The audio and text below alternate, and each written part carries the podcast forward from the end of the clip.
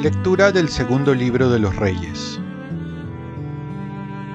En aquellos días, Naamán, general del ejército del rey sirio, era un hombre que gozaba de la estima y del favor de su señor, pues por su medio el Señor había dado la victoria a Siria.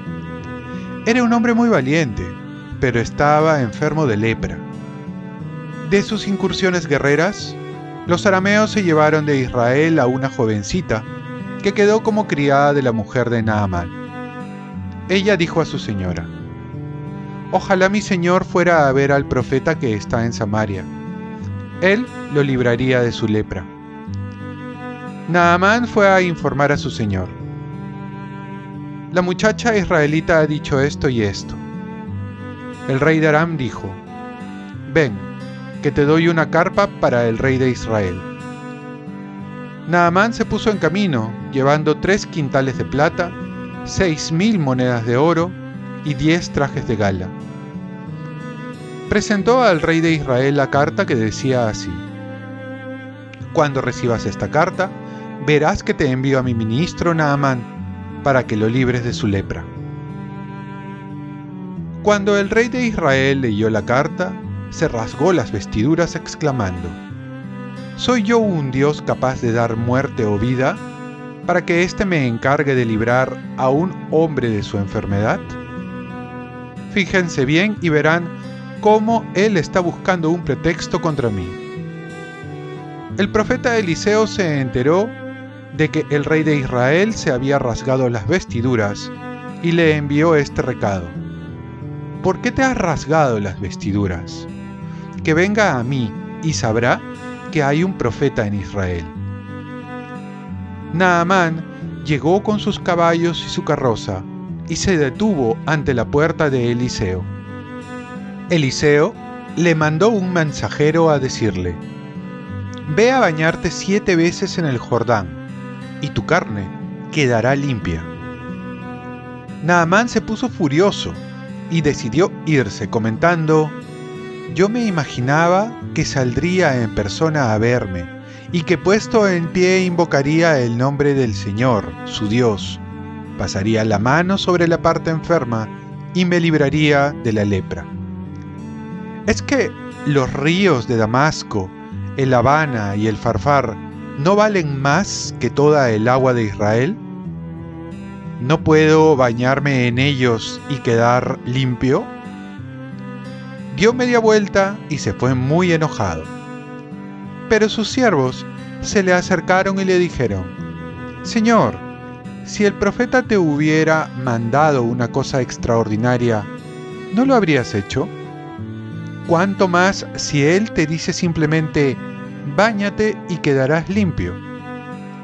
Entonces, Naamán bajó al Jordán y se bañó siete veces, como había ordenado el profeta, y su carne quedó limpia como la de un niño. Volvió con toda su comitiva, y se presentó al profeta diciendo, Ahora reconozco que no hay en toda la tierra otro Dios que el de Israel. Palabra de Dios. Salmo responsorial. Mi alma tiene sed del Dios vivo. ¿Cuándo veré el rostro de Dios? Como busca la sierva corrientes de agua, Así mi alma te busca a ti, Dios mío. Mi alma tiene sed del Dios vivo. ¿Cuándo veré el rostro de Dios?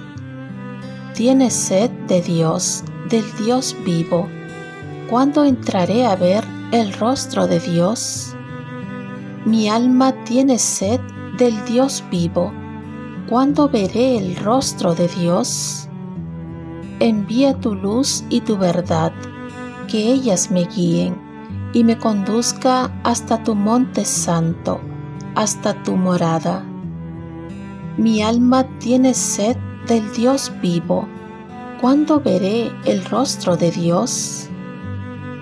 Que yo me acerque al altar de Dios, al Dios de mi alegría, que te dé gracias al son de la cítara, Dios, Dios mío. Mi alma tiene sed del Dios vivo. ¿Cuándo veré el rostro de Dios? Lectura del Santo Evangelio según San Lucas. En aquel tiempo, dijo Jesús en la sinagoga de Nazaret, Les aseguro que ningún profeta es bien recibido en su tierra. Les garantizo que en Israel había muchas viudas en tiempo de Elías, cuando no hubo lluvia del cielo tres años y seis meses, y el hambre azotó a todo el país. Sin embargo, a ninguna de ellas fue enviado Elías, sino a una viuda de Sarepta, en el territorio de Sidón. Y muchos leprosos había en Israel en tiempo del profeta Eliseo. Sin embargo, ninguno de ellos fue curado más que Naamán el sirio. Al oír esto, todos en la sinagoga se pusieron furiosos y levantándose, lo empujaron fuera del pueblo hasta un barranco del monte sobre el que estaba edificada la ciudad, con intención de despeñarlo. Pero Jesús, pasando en medio de ellos, continuó su camino. Palabra del Señor.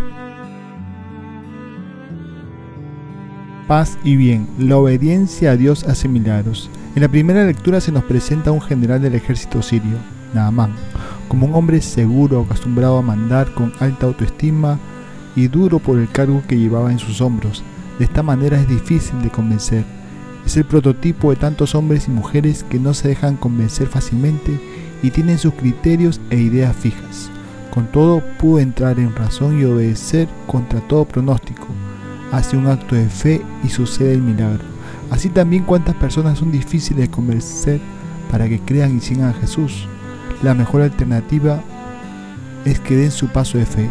El ven y verás, haz la prueba, convence de tú mismo, date una oportunidad, dale una oportunidad a Dios, obedeciendo, creyendo o al menos pidiéndole. Y Dios hará su parte. En el Evangelio se muestra una actitud similar a Anamán, pero no de una persona, sino de toda una comunidad, por lo cual es más difícil, cuando cierran el corazón en conjunto. Jesús les hace ver la dureza de su corazón, poniendo como ejemplo que los pueblos paganos son más dóciles que el pueblo elegido de Israel. A pesar de todo, llegan al extremo de intentar deshacerse de Jesús. Así también ocurre hoy, la dureza del corazón lleva a muchos a luchar contra Dios o a tratar de sacarlo de su camino, creyendo que les irá mejor haciendo lo que uno quiere y no lo que Dios quiere. Muchas personas no aceptan a Jesús simplemente porque no quieren dejar su vida de pecado o sus criterios e ideas fijas de vivir, perdiéndose de esta manera la oportunidad de tener una vida extraordinaria y más dichosa que la que tienen. Propósito. Invitaré a alguna persona a que se fíe de Dios, sea cual sea su circunstancia. Señor, ayúdame a no endurecer mi corazón con criterios e ideas fijas sobre ti y dar mi paso de fe donde me estás pidiendo. Ofrezcamos nuestro día. Dios Padre nuestro, yo te ofrezco toda mi jornada en unión con el corazón de tu Hijo Jesucristo, que sigue ofreciéndose a ti en Eucaristía para la salvación del mundo. Que el Espíritu Santo sea mi guía y mi fuerza en este día para ser testigo de tu amor. Con María, la Madre del Señor y de la Iglesia, te pido por las intenciones del Papa. Con San José Obrero, te encomiendo mi trabajo y mis actividades de hoy para que se haga en mí tu voluntad. Y la bendición de Dios Todopoderoso, Padre, Hijo y Espíritu Santo descienda sobre ti. Cuenta con mis oraciones que yo cuento con las tuyas y que tengas un santo día.